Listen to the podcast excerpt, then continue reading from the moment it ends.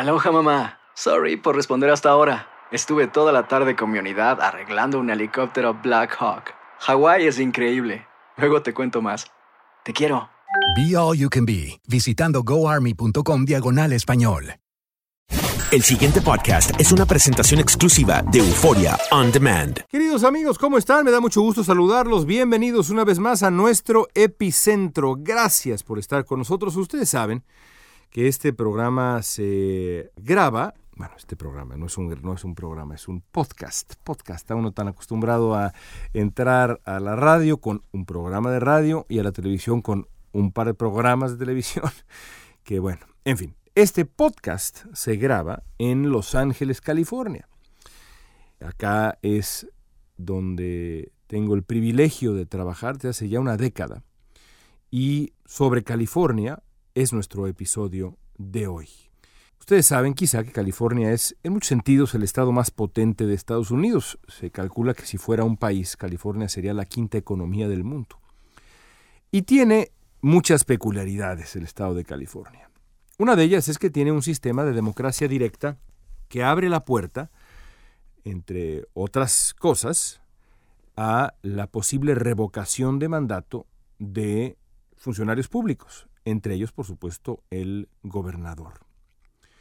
Y California está a punto de poner a prueba esa democracia directa con la posible remoción de Gavin Newsom, el gobernador demócrata. Newsom fue electo cómodamente en 2018 con 62% de los votos, un, un, triunfo muy claro, y ahora enfrenta, sin embargo, la posibilidad de la remoción en un proceso que va a concluir el 14 de septiembre, pero que ya está en marcha porque, bueno, acá hay la posibilidad del voto temprano, que además en California es particularmente relevante. Es apenas la segunda vez que un gobernador californiano corre el riesgo de ser despedido antes de tiempo. El único antecedente es la destitución de Gray Davis, también demócrata, allá en el 2003. Y esa remoción dio paso al gobierno del el republicano Arnold Schwarzenegger. En ambos casos, la oposición republicana en California, que eh, sobre todo ahora es minoritaria, en aquel tiempo estaba, digamos, en la balanza el control, el control político e ideológico, pero ahora es claramente la, la minoría, en ambos casos, la oposición republicana ha aprovechado la oportunidad de someter a los gobernadores a lo que se conoce como el recall, mediante la recaudación de firmas que tienen que ser equivalentes a al menos 12% del total de votos de la última elección. Por meses, Gavin Newsom desestimó la posibilidad de que los republicanos reunieran el millón y medio de firmas requeridas.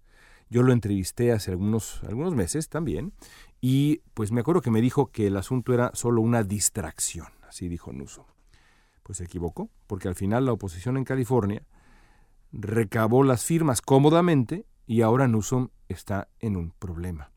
En este momento las encuestas sugieren que la elección está dentro del margen de error. Lo más probable es que gane Newsom, que se quede en el poder, pero bien podría no quedarse en el poder. ¿Merece la remoción Newsom? Pues yo diría que no.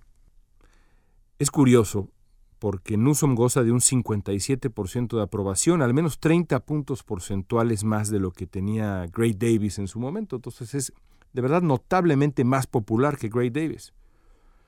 Es, en todos sentidos, insisto, un gobernador popular.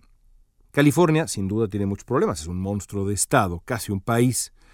Hay altos índices de pobreza, de desigualdad, el costo de vida es muy elevado, la indigencia está terrible, el acceso al agua en los fértiles valles del centro del estado es un desafío mayúsculo. En fin, la lista es larga. Pero ninguno de estos problemas es nuevo, ni es enteramente achacable a Newsom. En cualquier caso, a Newsom le resta además solo un año en el puesto. Los votantes podrían decidir, y si es que se queda Newsom después de la elección de la revocación, así tendrá que ser, van a decidir si lo religen dentro de un año nada más, en noviembre del año que viene. La urgencia no se justifica, no se justifica la urgencia por removerlo. ¿Qué explica entonces el riesgo que enfrenta Newsom? Bueno, el primer factor, por supuesto, es la pandemia. Newsom adoptó medidas estrictas que irritaron a parte electorado, sobre todo los conservadores, que, pues como sabemos, estaban en contra de, las restricciones y demás, las mascarillas y tantas cosas que vivimos en estos dos años de pandemia. Y además también fue descuidado en su conducta personal. Al principio de la pandemia las cámaras lo descubrieron cenando sin mascarilla en un restaurante de lujo, en fin, ese tipo de cosas. Para un porcentaje seguramente importante de votantes, todo esto es suficiente para echarlo desde ya, para correrlo, para que se largue, porque de eso se trata, de echarlo. No se trata de, como en una elección normal, de considerar si el hombre merece o no una reelección. No se trata de echarlo, de que sus errores han sido tan terribles, tan graves, que necesitan los votantes echarlo ya. Teóricamente, Newsom debería tener suficiente apoyo entre los votantes demócratas como para salvarse. El problema que tiene ahora Newsom es convencerlos de presentarse a las urnas. Está claro, ¿eh? Si la rabia por echarlo resulta mayor a la urgencia por defenderlo, va a perder el puesto.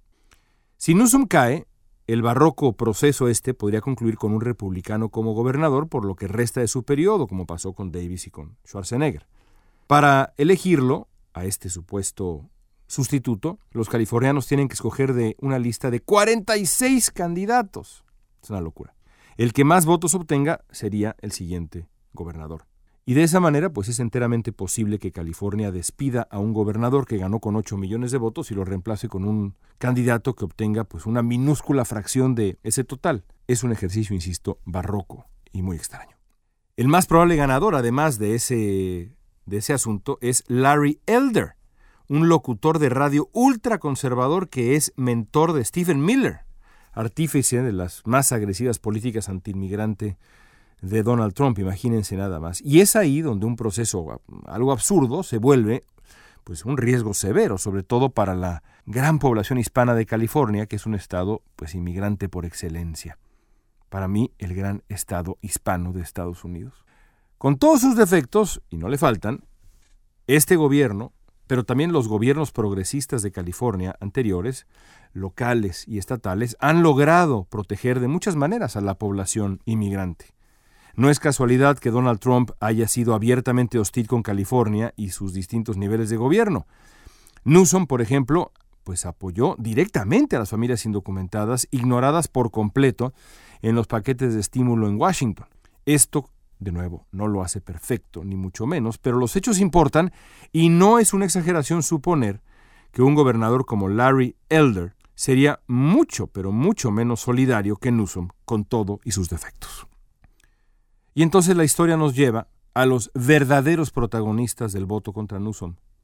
Los electores, evidentemente, pero sobre todo un grupo, los hispanos. Dos de cada tres votantes hispanos apoyaron a Newsom en el 2018. La pregunta ahora es si se van a presentar a las urnas en números suficientes y, claro, si están dispuestos a respaldar a Newsom otra vez. La comunidad latina ha sufrido los estragos de la pandemia como ninguna otra. Mucha gente está dolida, angustiada, de luto o una terrible combinación de estas tres y otras. El enojo contra el gobierno en turno es natural, pero los hispanos están obligados a ejercer el voto de manera racional. Es cierto, es cierto que más vale malo por conocido que bueno por conocer, sobre todo, pues honestamente, si el malo no ha sido tan malo y el bueno se ve venir como realmente malo. Así que bueno, es así de claro el cálculo. ¿eh? ¿Lo entenderá a tiempo la comunidad hispana? En el 2020 los números de participación entre los latinos crecieron muchísimo. En California de manera notable. Puede ser que haya sido un parteaguas, pero también es posible que el entusiasmo se haya debido al menos en gran parte a la presencia de Donald Trump en la boleta. Trump hoy no está en la boleta, aunque los candidatos que aspiran a suceder a Newsom son bastante trumpistas, muy trumpistas. Si los hispanos optan por la apatía o por el castigo a Newsom, estarían actuando contra sus propios intereses. Sería una pena, aunque a veces, pues sí, la única manera de aprender de democracia es sentir en carne propia sus consecuencias. Es el 14 de septiembre, la votación.